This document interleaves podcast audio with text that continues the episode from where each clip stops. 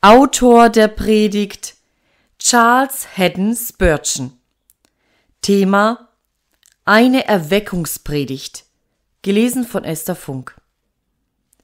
Siehe, es kommt die Zeit, spricht der Herr, dass das Ackern an die Ernte und das Keltern an die Aussaat reichen wird. Und die Berge werden mit süßem Wein triefen und alle Hügel werden fruchtbar sein. Amos 9, Vers 13. Gottes Verheißungen sind mit der Erfüllung noch nicht erschöpft, denn wenn sie einmal erfüllt worden sind, so stehen sie noch so fest wie vorher. Und wir dürfen erwarten, dass sie auch zum zweiten Mal in Erfüllung gehen. Der Menschenverheißungen sind im besten Falle einem gegrabenen Brunnen zu vergleichen, der einen begrenzten Vorrat in sich aufzunehmen vermag. Aber Gottes Verheißungen sind ein Quell, der sich nie erschöpft, der immer überströmt, so dass man daraus die ganze Fülle schöpfen kann, die sie scheinbar enthalten. Und dennoch werden sie nicht erschöpft, sondern bleiben immer gefüllt. So kommt es, dass man oft einer Verheißung begegnet, die eine buchstäbliche und eine geistliche Bedeutung einschließt. Im wörtlichen Sinne ist sie bis auf den letzten Buchstaben in Erfüllung gegangen. Im geistlichen Sinne wird sie ebenso in Erfüllung gehen, und da wird dann nicht der kleinste Buchstabe noch ein Titel daran fehlen. Das gilt gerade von der besonderen Verheißung, die wir hier vor uns haben. Ursprünglich war das Land Kanaan sehr fruchtbar. Es war ein Land, da Milch und Honig floss. Auch wo nie eine Pflugschar hingekommen war, war das Land so fruchtbar, dass die Bienen, welche aus den wild wachsenden Blumen die Süßigkeit sogen, solche Menge Honig bereiteten, dass sogar die Wälder manchmal davon troffen. Es war ein Land voll Weizen, Gerste, Weinstöcke, Feigenbäume und Granatäpfel, ein Land voll Olivenbäume und Honig. Wenn aber die Kinder Israel mit Pflugschar und landwirtschaftlicher Arbeit darüber kamen, so wurde das Land außerordentlich fett und fruchtbar und trug so reichlich, dass sie durch die Phönizier Korn, Wein und Öl ausführten, bis zu den Säulen des Herkules, so dass Palästina wie Ägypten die Kornkammer der Völker wurde. Es ist einigermaßen zu verwundern, wie dürre heutzutage das Land ist. Seine Täler sind versandet, und die armseligen Einwohner erziehen auf dem dürren Gefilde nur spärliche Ernten. Dennoch steht die Verheißung fest, dass eines Tages Palästina im buchstäblichen Sinne ebenso reich und fruchtbar sein wird, als es je zuvor war. Sachkenner behaupten, dass wenn einmal die Strenge des türkischen Gesetzes gebrochen werden könnte, wenn die Menschen vor Räuber sicher wären, wenn der Landmann ernten könnte, was er säet, und das Korn einsammeln, das er durch seinen Fleiß erzieht, so würde das Land wiederum mitten unter den Völkern erblühen und eine fröhliche Kindermutter werden. Im Boden liegt die Ursache seiner Dürre nicht. Es ist nur die herrschende Vernachlässigung daran schuld, die daraus entspringt, dass wenn ein Mensch seinen Fleiß aufgewandt hat, seine Saaten ihm dann gewalttätig weggenommen werden und die Ernte, um deretwillen er sich abmühte, von einem andern geraubt und der selbst auf seinem Eigentum erschlagen wird. Aber, teure Freunde, wenn diese Verheißung ohne Zweifel in Erfüllung geht und jedes ihrer Worte zur Wahrheit wird, so dass die Hügel des Landes sich wieder mit Reben kleiden und das Land voll Wein wird, so halte ich doch dafür, dass die Verheißung mehr geistlicher Art ist, und ich glaube, dass sich jetzt der Anfang ihrer Erfüllung erkennen lässt und wir des Herrn segensreiche Hand unter uns erfahren werden, also dass das Ackern an die Ernte und das Keltern an die Aussaat reichen wird, und die Berge werden mit süßem Wein triefen und alle Hügel fruchtbar sein. Erstens will ich nun heute meinen Text als eine Verheißung der Erweckung darzulegen suchen. Zweitens will ich ihn als eine Lehre auffassen, dann als einen Sporn zu christlichem Vorwärtsstreben und schließlich will ich einige Worte der Warnung an diejenigen richten, die ihre Herzen Christo noch nicht hingegeben haben. Erstens. Ich fasse zuerst unser Textwort auf als eine große Verheißung geistlicher Erweckung. Und wenn wir hier unseren Text genauer betrachten, so bemerken wir darin allerlei Liebliches. Erstens. Zunächst bemerken wir die Verheißung einer erstaunlich reichen Ernte. Nach dem hier gebrauchten Gleichnis wird die Ernte so groß sein, dass ehe die Schnitter sie völlig eingesammelt haben, der Landmann schon wieder für die neue Ernte zu pflügen anfängt. Während die Fruchtbarkeit des Weinstocks so außerordentlich sein wird, dass ehe die Weingärtner allen Most gekeltert haben, die Zeit der neuen Aussaat angebrochen ist. Eine Jahreszeit wird um der ungewöhnlichen Fruchtbarkeit willen in die andere hinüberreichen. Nun, Geliebte, wisst ihr alle, was dies im Reich Gottes zu bedeuten hat? Es wird damit gesagt, dass wir in der Kirche Christi die überreichste Seelenernte erleben werden. Pharaos Traum ist im letzten Jahrhundert wieder zur Wahrheit geworden. Vor hundert Jahren etwa, um mit dem Traum zu reden, sahen wir sieben Ähren auf einem Halm wachsen, voll und dick. Aber ach, die Zeit der Fülle ging dahin, und ich sah und ihr mit mir zu euren Lebzeiten aufgehen sieben dürre Ähren, dünne und versenkte. Die sieben dünnen Ähren verschlangen die sieben dicken Ähren, und es kam eine harte Teuerung über das Land. Siehe, ich sehe zur Witfelszeit sieben Kühe aus dem Fluss steigen, fett und schön, und seitdem sahen wir andere sieben dürre, sehr hässliche und magere Kühe heraufsteigen. Und siehe, die sieben magere hässlichen Kühe fraßen die sieben fetten Kühe, doch merkte man nichts an ihnen, dass sie die hineingefressen hatten. Wir lesen von so wunderbaren Erweckungen, die vor ungefähr hundert Jahren statt hatten, dass der Klang davon noch heute in unseren Ohren tönt. Aber ach, wir sahen eine Zeit der Erschlaffung und Armseligkeit unter den Heiligen darauf folgen und eine Zeit der Trägheit unter den Dienern Gottes. Die Frucht der sieben fetten Jahre ist ganz und gar verzehrt worden. Und die Kirche war nachher um nichts besser daran. Nun aber, denke ich, sind wir wieder auf dem Punkte, wo wir die sieben fetten Jahre aufs Neue erleben sollen. Gott ist im Begriff, seiner Kirche Zeiten der überströmendsten Fruchtbarkeit zu senden. Wenn in unseren Tagen eine Predigt gehalten und ein einziger Sünder dadurch bekehrt wurde, so war unsere Freude darüber etwas Verdächtiges, denn wir meinten, was Wunder das sei. Aber liebe Brüder, wo wir einen gesehen haben, der bekehrt ward, können wir ja auch Hunderte sehen. Wo sich das Wort Gottes an einem Dutzend mächtig bewiesen hat, sollte es Tausende ein Segen werden. Und wo in vergangenen Jahren Hunderte das Reich Gottes gesehen haben, da sollen ganze Völker zu Christo bekehrt werden. Es ist kein Grund vorhanden, warum der Segen, der uns zuteil geworden ist, nicht sollte vor unseren Augen sich hundertfältig mehren, denn es ist Kraft genug in der Aussaat des Herrn, um eine weit reichere Ernte zu tragen, als wir je eine erlebten. Gott, der Heilige Geist, ist nicht beschränkt in seiner Macht. Da der Sämann ausging zu säen, fiel etliches auf ein gutes Land und trug dreißigfältig und sechzigfältig, aber auch, wie geschrieben steht, etliches hundertfältig. Matthäus 13, Vers 8. Nun, wir haben diese Saat aussäen sehen, und Gott sei dafür gedankt. Etliches hat dreißig und sechzigfältig getragen. Aber ich erwarte, dass wir auch hundertfältige Frucht zu sehen bekommen.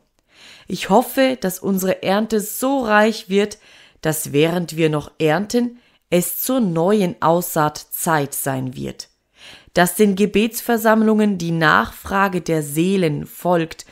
Was muss ich tun, dass ich selig werde?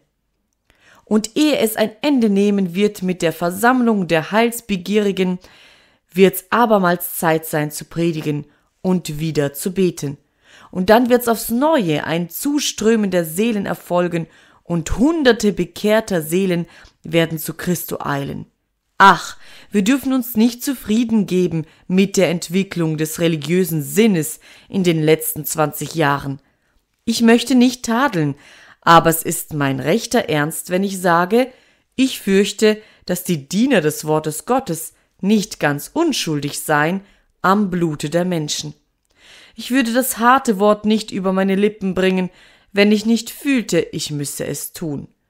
Aber ich bin genötigt, meine Brüder zu erinnern, dass so herrliche Erweckungen Gott auch senden mag, dies sie noch nicht der fruchtbaren Schuld entledigt, die sie durch ihre Gleichgültigkeit und Nachlässigkeit in den letzten zwanzig Jahren auf sich geladen haben. Und wenn auch alle selig würden, die jetzt am Leben sind, was wäre aber mit denen, die während unseres Schlafs in die Verdammnis gingen? Gott möge Scharen von Sündern annehmen, wer ist aber verantwortlich für das Blut derer, die dem ewigen Verderben anheimfielen, während wir amtsmäßig einherschritten, selbstgefällig unserem Beruf nachgingen, auf dem Pfad stumpfer Gewohnheit, aber keine Träne hatten für die Sünder, keinen Seufzer für die Seelen. Noch sind nicht alle Diener Christi wach, ob schon die meisten. Es ist eine liebliche Zeit der Erfrischung hereingebrochen, die Posaune hat ihnen ins Ohr geklungen, und auch das Volk hat den Schall vernommen und Zeiten der Erquickung sind angebrochen von dem Herrn unserem Gott. Aber sie kamen nicht, bevor es Not tat, denn wir hatten sie sehr nötig. Sonst wäre die Kirche Christi gewiss im Formenwesen erstorben, und wenn man ihren Namen genannt hätte, so wäre er ein Spott und ein Gelächter gewesen auf dem Erdboden. Zweitens. Die Verheißung scheint mir somit den Gedanken einer überraschenden Ernte anzudeuten, aber nicht minder den Gedanken einer erstaunlich raschen Aufeinanderfolge. Betrachtet, wie rasch die Ernten auf einmal folgen. Bei uns liegt zwischen Ernte und Pflügen eine geraume Zeit. Im Morgenland dauert's noch länger. Hier aber seht ihr, dass wenn kaum der Schnitter mit seiner Arbeit zu Ende ist, oder ehe er noch fertig ist, ihm schon der Pflug auf den Fersen folgt. Das ist eine so rasche Folge, die ganz gegen den gewöhnlichen Gang der Natur läuft. Dennoch verhält sich's mit der Gnade also. Es zeigt sich bei uns allen eine gewisse Neigung zu glauben, die Bekehrung müsse allmählich vor sich gehen.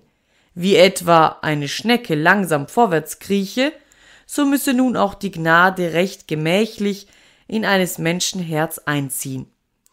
Wir sind dahin gekommen zu meinen, in stillen Wassern offenbare sich das göttliche Wesen mehr als in wetterleuchtenden Blitzen. Wir können uns nicht bequemen, an eine rasche Reise ins Himmelreich zu glauben. Jedermann, der dorthin wolle, müsse auf Krücken gehen und den ganzen Weg hinken. Aber von den schnellen Rennen, von den Wagen, deren Achsen von der raschen Fahrt in Brand geraten, können wir nicht fassen und wollen wir nichts begreifen. Nun seht, hier ist uns eine Verheißung einer Erweckung gegeben, und wenn diese Erweckung in Erfüllung geht, so ist das eines ihrer Zeichen, ein wunderbares Wachstum in der Gnade bei denen, die bekehrt werden. Der Neubekehrte wird am selben Tage noch sein Glaubensbekenntnis ablegen. Vielleicht noch vor Verfluss einer Woche hört ihr ihn öffentlich die Sache Christi verteidigen, und ehe ein paar Monate verrauscht sind, seht ihr ihn aufstehen in der Gemeinde und anderen erzählen, was Gott an seiner Seele getan hat. Es ist keine Notwendigkeit da, dass der Puls der Kirche Christi immer langsam schlagen müsse. Der Herr kann ihr Herz beleben so dass ihr Puls so rasch geht wie der Puls der Zeit selbst. Ihre Strömung wird sein wie das Rauschen Kisons, da er die Heere Siseras tobend hinwegriss. Wie das himmlische Feuer wird der Geist von oben herniederfahren und wie das Opfer, das alsobald gen Himmel auflodert, so wird die Kirche brennen mit heiliger und herrlicher Flamme. Sie wird nicht mehr schwerfällig dahinfahren, mit zerbrochenen Rädern, sondern wie der Wagen Jehus, des Sohnes Nismi, wird sie in ihrer Eile die Entfernungen gleichsam verschlingen. Dies scheint mir eine der Verheißungen unseres Textes zu sein, der rasche Gang des Gnadenwerks, so dass der Pflug den Schnitter überholt. Drittens. Aber ein dritter Segen zeigt sich ganz klar in unserem Text, ein Segen, der uns wahrlich schon widerfährt. Beachtet, dass unser Schriftwort eine rührige Tätigkeit beschreibt. Gott verheißt nicht, es werde eine reiche Ernte ohne Arbeit sein, sondern wir finden Pflügende, Schnitter, Kältertreter und Säleute erwähnt. Und alle diese Leute sind angetan mit besonderer Tatkraft. Der Pflüger wartet nicht, wenn auch, sagt er, die Zeit zum Pflügen noch nicht da ist, aber weil Gott das Land gesegnet hat, so hat er seinen Pflug bereit. Und kaum ist eine Ernte eingebracht, so ist er schon wieder mit dem Pflug bei der Hand. Und so der Sämann, er braucht nicht erst seinen Sack bereit zu machen und seine Saat zu fassen, sondern wenn er das Jauchzen der Weingärtner hört, ist er bereit, ans Werk zu gehen. Nun, liebe Brüder, ein Kennzeichen einer wahren Erweckung und wirklich eine Hauptsache dabei ist die vermehrte Tätigkeit der Arbeiter Gottes. Es gab eine Zeit, wo unsere Geistlichen meinten, Zweimal am Sonntag zu predigen sei das Schwerste, was man einem Menschen zumuten dürfte. Die armen Seelen, sie durften gar nicht daran denken, an einem Werktage zu predigen, und wenn sie etwa einmal einen Wochenvortrag hielten, bekamen sie Atembeschwerden, mussten zur Erholung nach Jerusalem reisen und sich ausruhen, denn es wäre ihr Tod, wenn sie sich zu sehr anstrengten. Ich habe nie daran geglaubt, dass das Predigen eine schwere Arbeit sei. Wir sind imstande, zehn und zwölfmal in der Woche zu predigen und fühlen uns nur umso kräftiger, so dass dies in Wahrheit die gesundeste und gesegnetste Anstrengung von der Welt ist. Aber das allgemeine Gerücht ging so, dass unseren Geistlichen schwer beizukommen war. Sie fühlten sich gleich unwohl und legten sich und wickelten sich in Betten, kaum dass sie bei unerlässlichen Gelegenheiten sich herbeieilen ließen, um sich bemitleiden zu lassen, wenn sie fertig waren. Heutiges Tages höre ich nichts der Art. Ich komme mit meinen Amtsbrüdern zusammen, die nun Tag für Tag und Abend für Abend predigen können und doch nur halb so ermüdet sind wie früher. Und ich habe diese Woche einen Amtsbruder besucht, der täglich Versammlungen in seiner Kirche hält und die Leute waren so aufmerksam und heilsbegierig, dass sie ihn oft von sechs Uhr abends bis zwei Uhr morgens in Anspruch nahmen. Ach, sprach eines seiner Gemeindemitglieder, unser Seelsorger wird sich noch totarbeiten. Nein, sprach er, das ist eine solche Arbeit, die keinen Menschen tötet. Wenn man einer schläfrigen Versammlung predigt, das bringt einen Geistlichen um, aber aufmerksamen Zuhörern predigen, das tötet nicht. Als ich ihn so sah, da glänzten seine Augen, und ich sprach zu ihm Bruder, du siehst nicht aus wie ein Mensch, der am Sterben ist.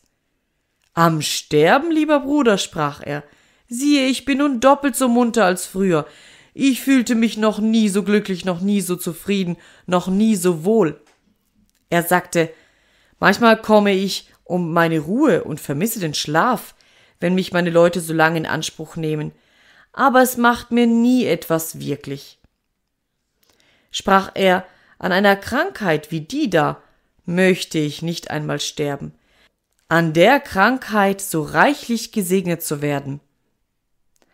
Das war solch ein Pflügender, der den Schnitter einholt, ein Sämann, der den Rebleuten, die da Trauben schneiden, auf der Ferse folgt.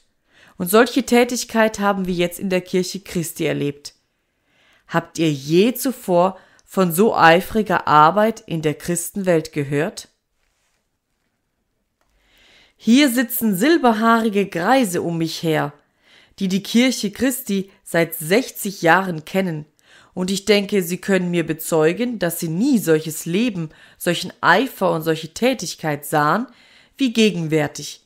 Jedermann scheint einen Auftrag zu haben und jedermann richtet ihn aus. Es mag viele Saumselige geben, aber sie begegnen mir jetzt nicht. Ich pflegte sie stets darum zu treten und ward dafür auch von ihnen getreten. Jetzt aber gibt's nichts zu treten. Ein jeder ist zur Hand, sei er staatskirchlich, independent, Methodist oder Baptist. Kein einziges Häuflein bleibt zurück. Alle haben ihre Waffen bereit und stehen Schulter an Schulter gedrängt, um furchtbar gewaltig auf den gemeinsamen Feind loszustürmen.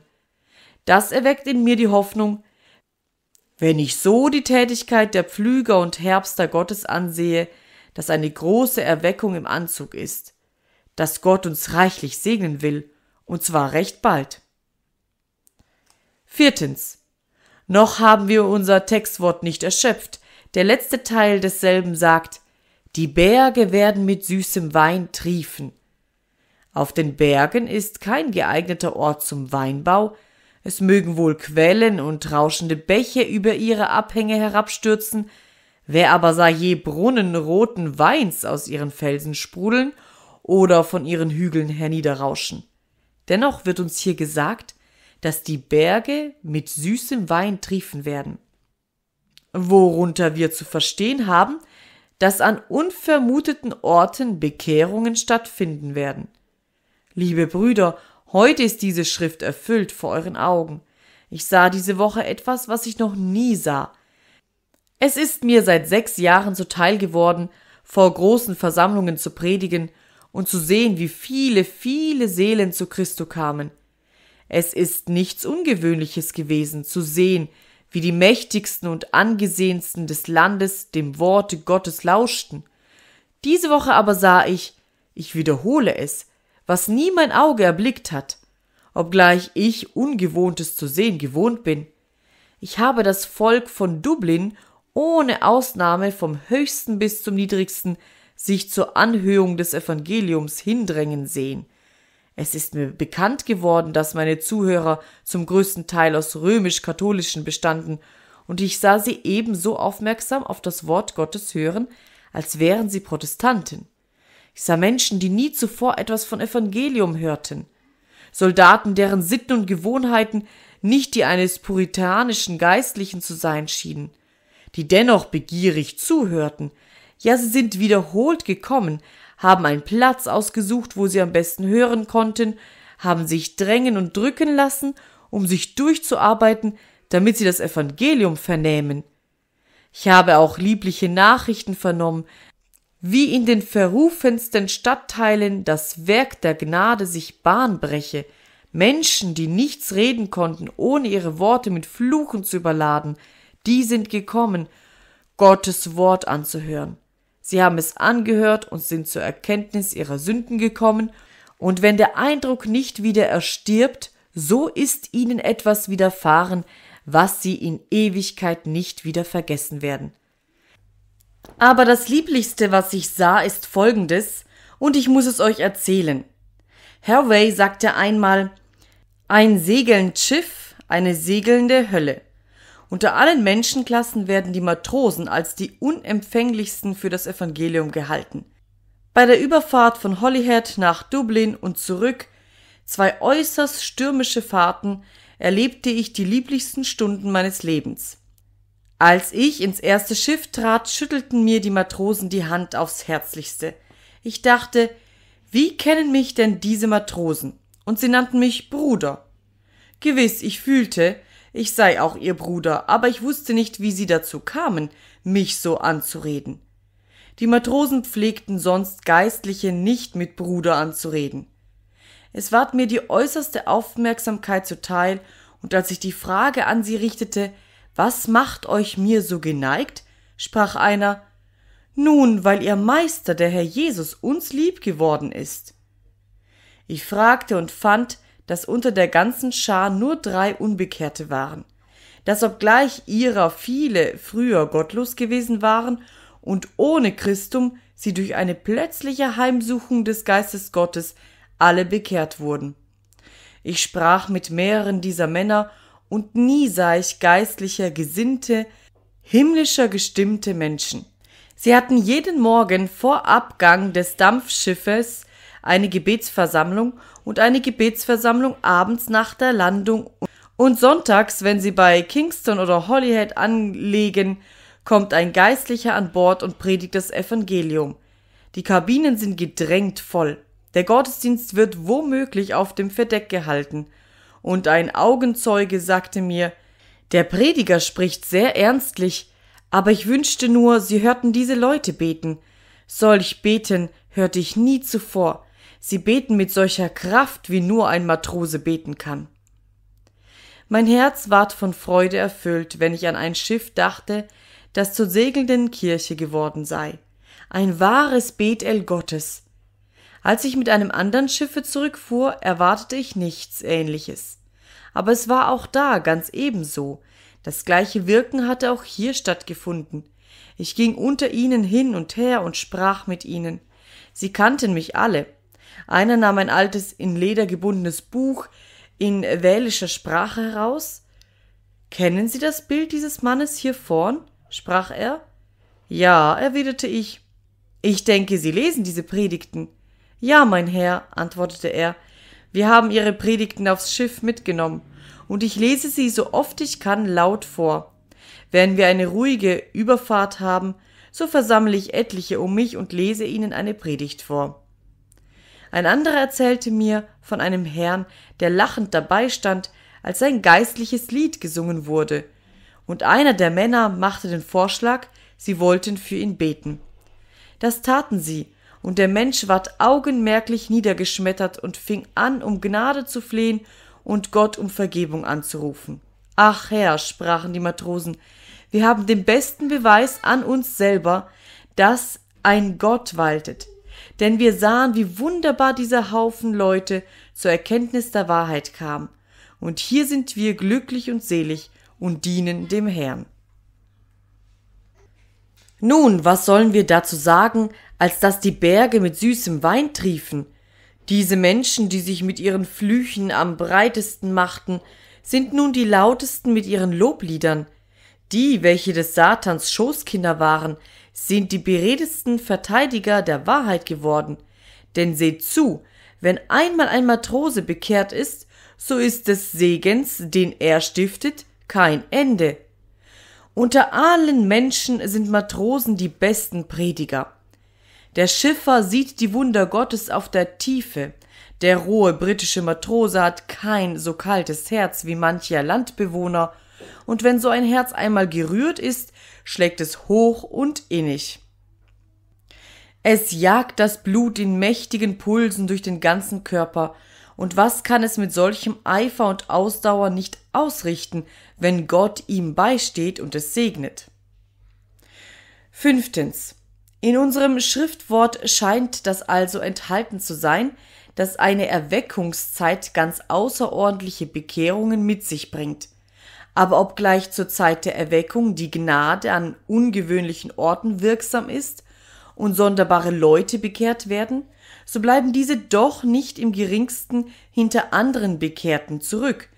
Denn wenn ihr den Text genauer betrachtet, so heißt's nicht bloß, die Berge werden mit Wein triefen, sondern mit süßem Wein. Es heißt nicht, die Hügel werden kleine Ernten tragen, sondern alle Hügel werden fruchtbar sein, eigentlich überfließen. Wenn Sünder verworfene und in Lastern versunkene Personen zu Gott bekehrt werden, so sagen wir, ja, es ist wunderbar, aber ich denke nicht, dass vorzügliche Christen aus ihnen werden. Und das Merkwürdigste ist, dass dies gerade die lebendigsten Christen sind, dass der Wein, den Gott auf den Hügeln wachsen lässt, süßer Wein ist, dass wenn die Hügel überfließen, sie ganz und gar überfließen. Die außerordentlichsten Diener Gottes aller Zeiten waren vor ihrer Bekehrung auch außerordentliche Sünder. Solche große Sünder stehen keine Spanne hinter denen zurück, die unter frommen Eindrücken aufwuchsen und so zur Kirche Christi kamen. Ihr werdet es bei jeder Erweckung finden, dass die Bekehrten nicht tiefer stehen als jene, die auf gewöhnlichem Wege zu Christo kamen. dass Menschen, die das Evangelium nie vernommen haben, nach ihrer Bekehrung ebenso treu im Glauben, ebenso herzlich in der Liebe, ebenso gründlich in ihrer Erkenntnis und ebenso eifrig in ihrem Streben sind, als die Besten unter denen, die je zu Christo kamen.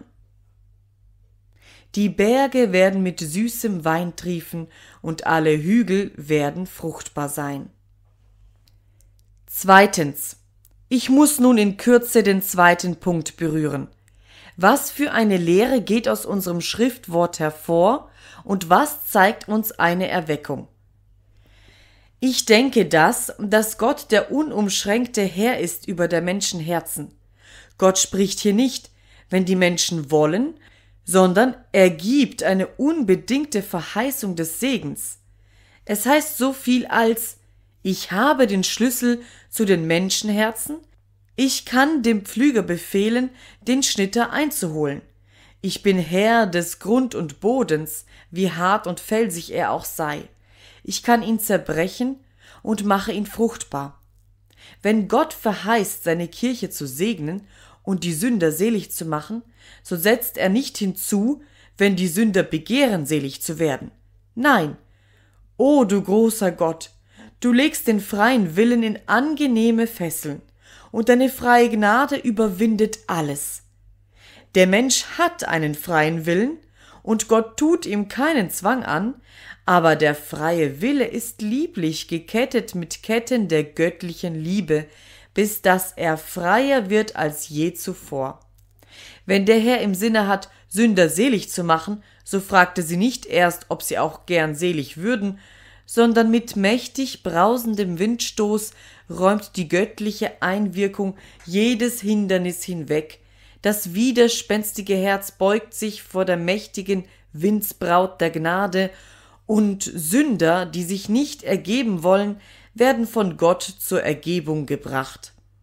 Das weiß ich, dass so Gott will, heute kein Mensch hier so verzweifelt böse ist, dass er jetzt nicht wünschen möchte, zum Verlangen nach der Gnade zu kommen, wie gottlos er sonst auch wäre, wie tief er auch in seinem Vorurteilen gegen das Evangelium eingewurzelt sei, Jehova darf es nur wollen, so ist's geschehen. In dein finsteres Herz, o du, der du noch nie das Licht erblickt hast, wird das Licht mit Macht strömen, wenn er nur spricht, es werde Licht. So wird es Licht in dir. Deine Faust kannst du ballen und deinen Mund gegen Jehova erheben, aber doch ist er dein Herr, dein Herr, der dich verderben kann, wenn du in deiner Gottlosigkeit dahinfährst. Aber auch dein Herr, der dich erlöst, der jetzt dein Herz umwandelt und deinen Willen lenkt, wie er die Wasserbäche lenkt. Wenn dem nicht also wäre, so nähme mich's wohl Wunder, wohin's am Ende mit dem Predigtamt noch kommen würde, denn der alte Adam ist dem jugendlichen Melanchthon zu mächtig. Die Kraft unserer Predigt ist nichts, sie trägt an und für sich nichts zur Bekehrung der Menschen bei. Die Menschen sind verhärtet, verstockt, gleichgültig, aber die Macht der Gnade ist größer als die Macht der Beredsamkeit oder die Macht des Eifers. Und wenn diese Macht einmal im Gange ist, was kann ihr noch widerstehen?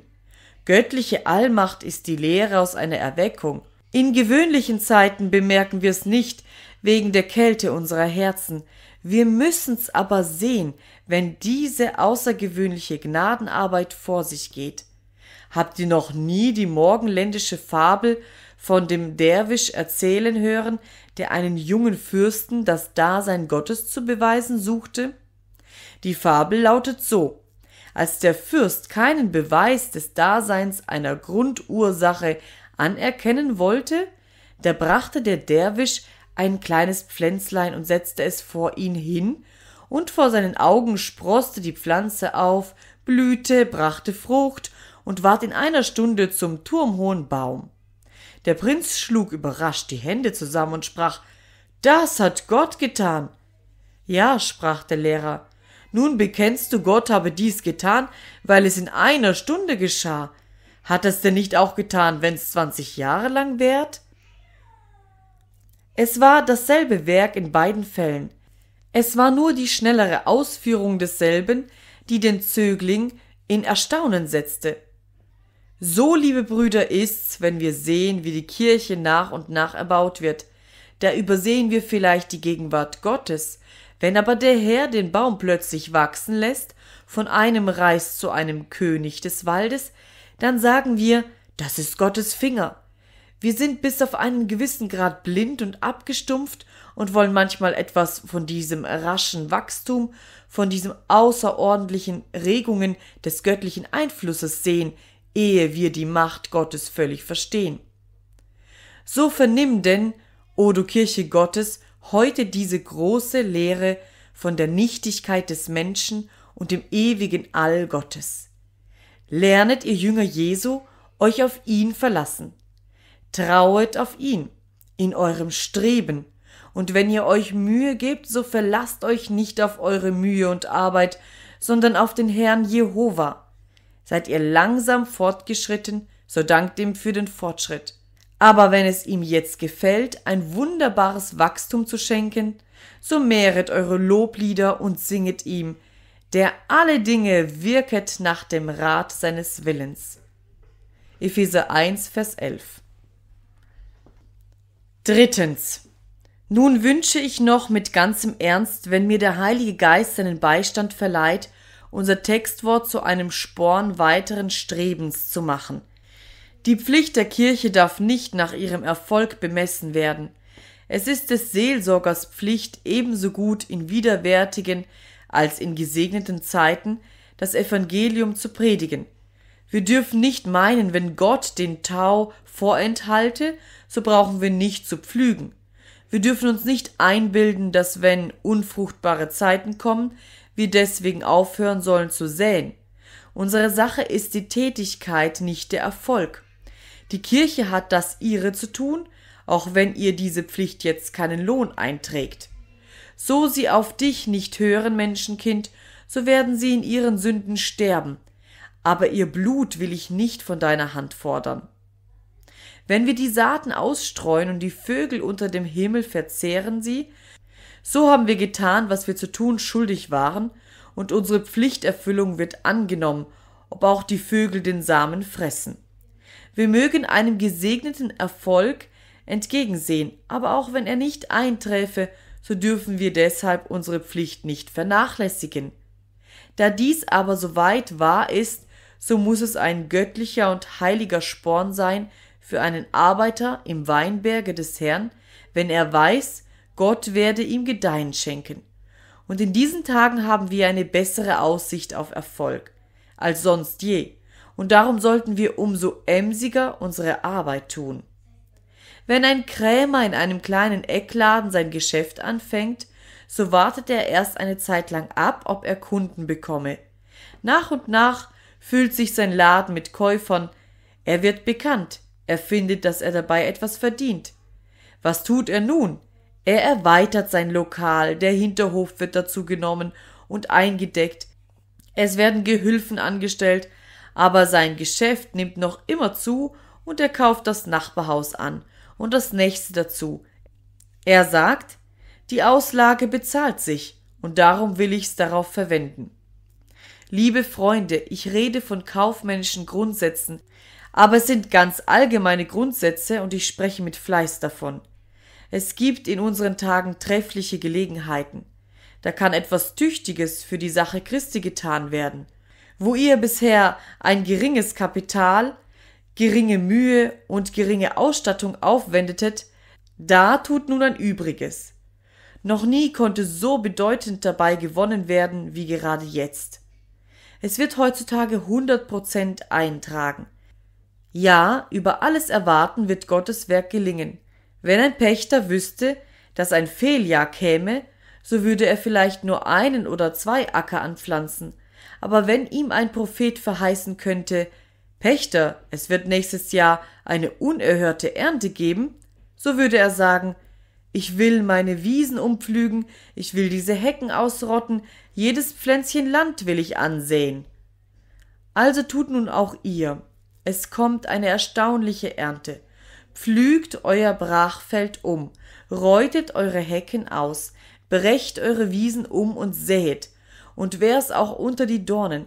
Ihr wisst nicht, was geraten wird, dies oder jenes, aber ihr dürft hoffen, dass alles gleich gut ausfällt. Vermehrte Tätigkeit sollte immer einer vermehrten Hoffnung auf Erfolg auf dem Fuße folgen. Und ich will euch noch eine weitere Aufmunterung geben. Bedenkt, dass eben wenn diese Erweckung kommt, noch Hilfe nötig ist.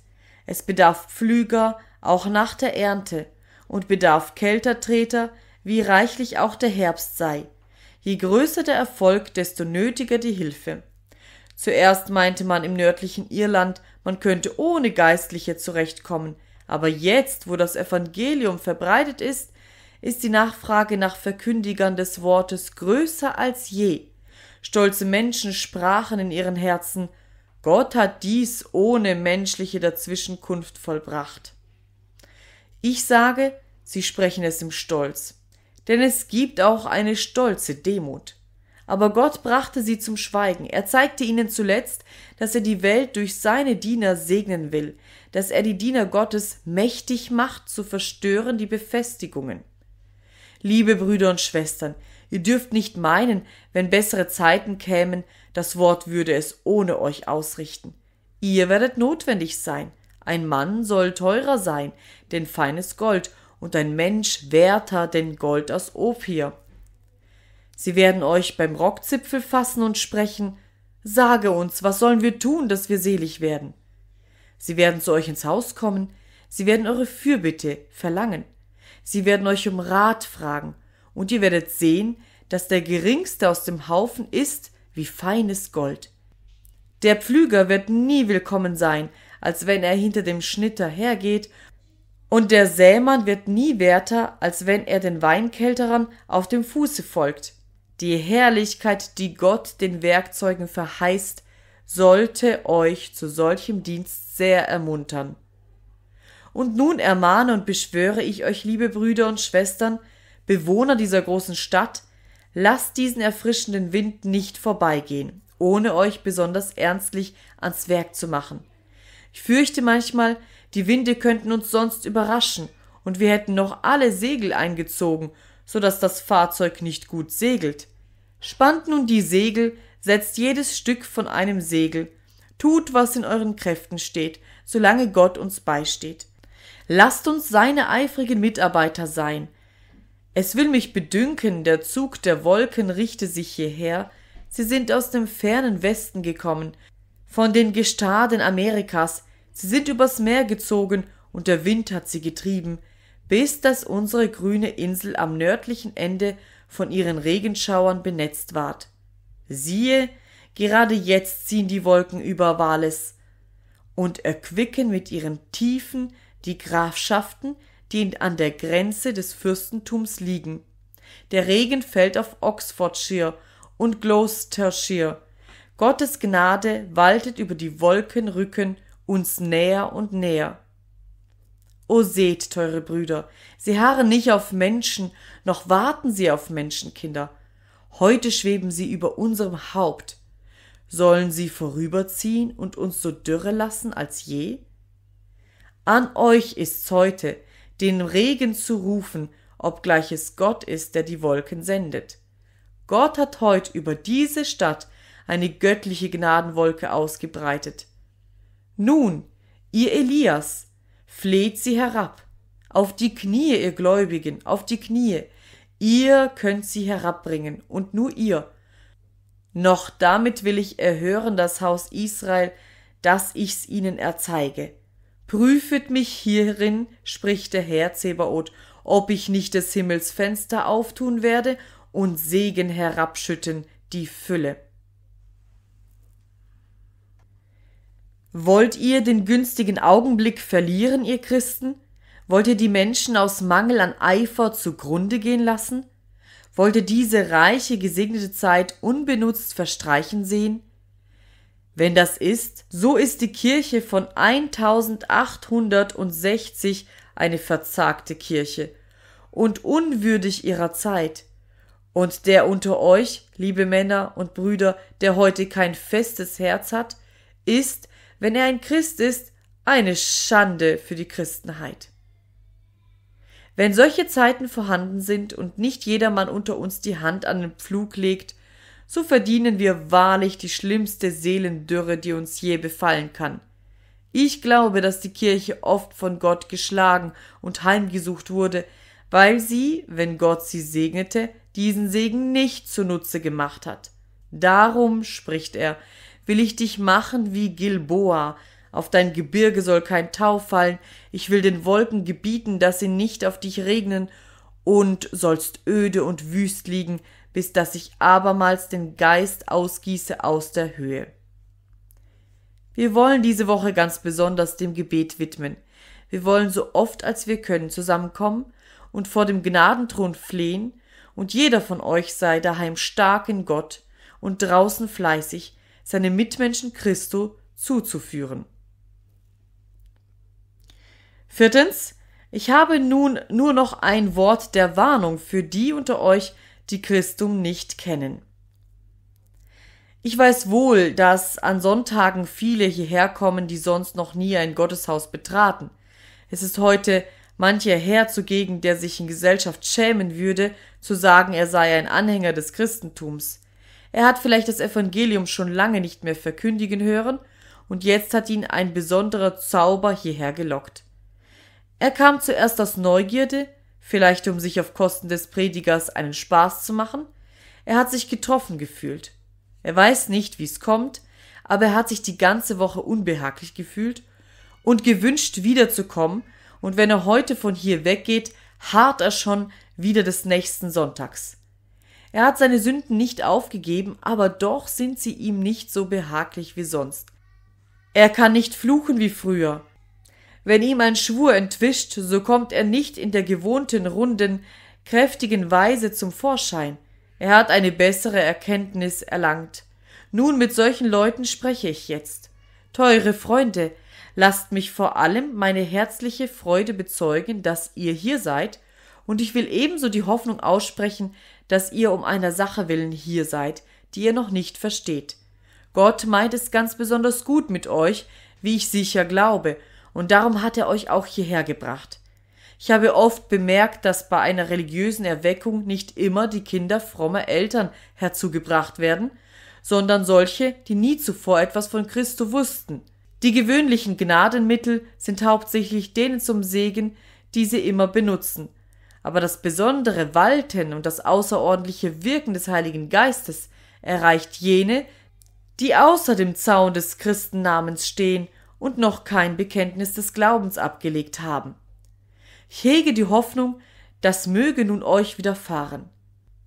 Wenn ihr aber das Wort verachten solltet, das ihr gehört habt, wenn der Eindruck, den ihr erfahren habt, und ihr wisst wohl, dass ihr ihn erfahren habt, wieder erlöschen sollte, so wird die schrecklichste Reue, die je über euch kommen kann, wenn ihr in der anderen Welt zur Besinnung und Vernunft kommt, die sein, dass ihr fühlt, ihr hattet einmal Gelegenheit und versäumtet sie. Ich kann mir keine schmerzlichere Trauer denken als die eines Menschen, der am Ende in der Hölle ausrufen muss Die Ernte ist vorbei, es gab eine Ernte, der Sommer ist vorüber, es gab einen Sommer, und ich bin nicht selig. In gewöhnlichen Zeiten verloren gehen ist Hölle, aber dem Schall einer ernsten Predigt entfliehen, wo man euch auffordert, zu Jesu zu kommen, wo ihr mit aufrichtigen Tränen genötigt werdet, Christum zu suchen, hinwegzugehen, nachdem ihr gewarnt wurdet, das ist nicht bloß Hölle, sondern das ist die Hölle aller Höllen. Kern und Mark der Verdammnis wird für die Menschen aufbehalten, die die Wahrheit hören und sie fühlen, sie aber verwerfen und verloren gehen. O teure Zuhörer, ihr lebt in einer ernsten Zeit. Ich bitte, Gott, der Heilige Geist möge euch erinnern, dass es bei euch heißt, jetzt oder nie. Vielleicht wird euch nie mehr eine zweite Warnung zuteil, oder wenn euch eine zukommt, so seid ihr vielleicht schon so verhärtet, dass ihr darüber lacht und sie verhöhnt. Mein Bruder, ich beschwöre dich bei Gott, bei Jesu Christu, bei deiner eigenen ewigen Wohlfahrt, halte inne und bedenke, ob es sich der Mühe lohne, die heilige Gelegenheit, die dir jetzt geboten wird, zu verwerfen. Willst du hingehen und deine Eindrücke aus dem Sinne tanzen oder sie aus deiner Seele hinweglachen? Ach Mensch, du lachst dich in die Hölle hinunter, aber du kannst dich nicht mehr aus ihr herauslachen. Es gibt einen Wendepunkt in jedem Menschenleben, wo sein Charakter sich befestigt und eine Gestalt gewinnt. Dieser Wendepunkt ist vielleicht heute. Vielleicht gibt's in dieser Kirche einen verhängnisvollen Sitz, worein sich niemand setzen möchte, wenn er seine Geschichte kennte, einen Sitz, in welchem ein Mensch sitzt und das Wort Gottes hört und spricht Ich will mich nicht ergeben, ich will den Eindruck bekämpfen, ich will ihn verabscheuen, ich will meine Sünden nicht lassen, und sollte ich darüber auch zugrunde gehen. Merke dir deinen Sitz, lieber Freund, ehe du fortgehst. Mache ein blutrotes Zeichen darauf, auf das wir das nächste Mal, wenn wir hier wieder zusammenkommen, sagen können, hier hat sich eine Seele zugrunde gerichtet.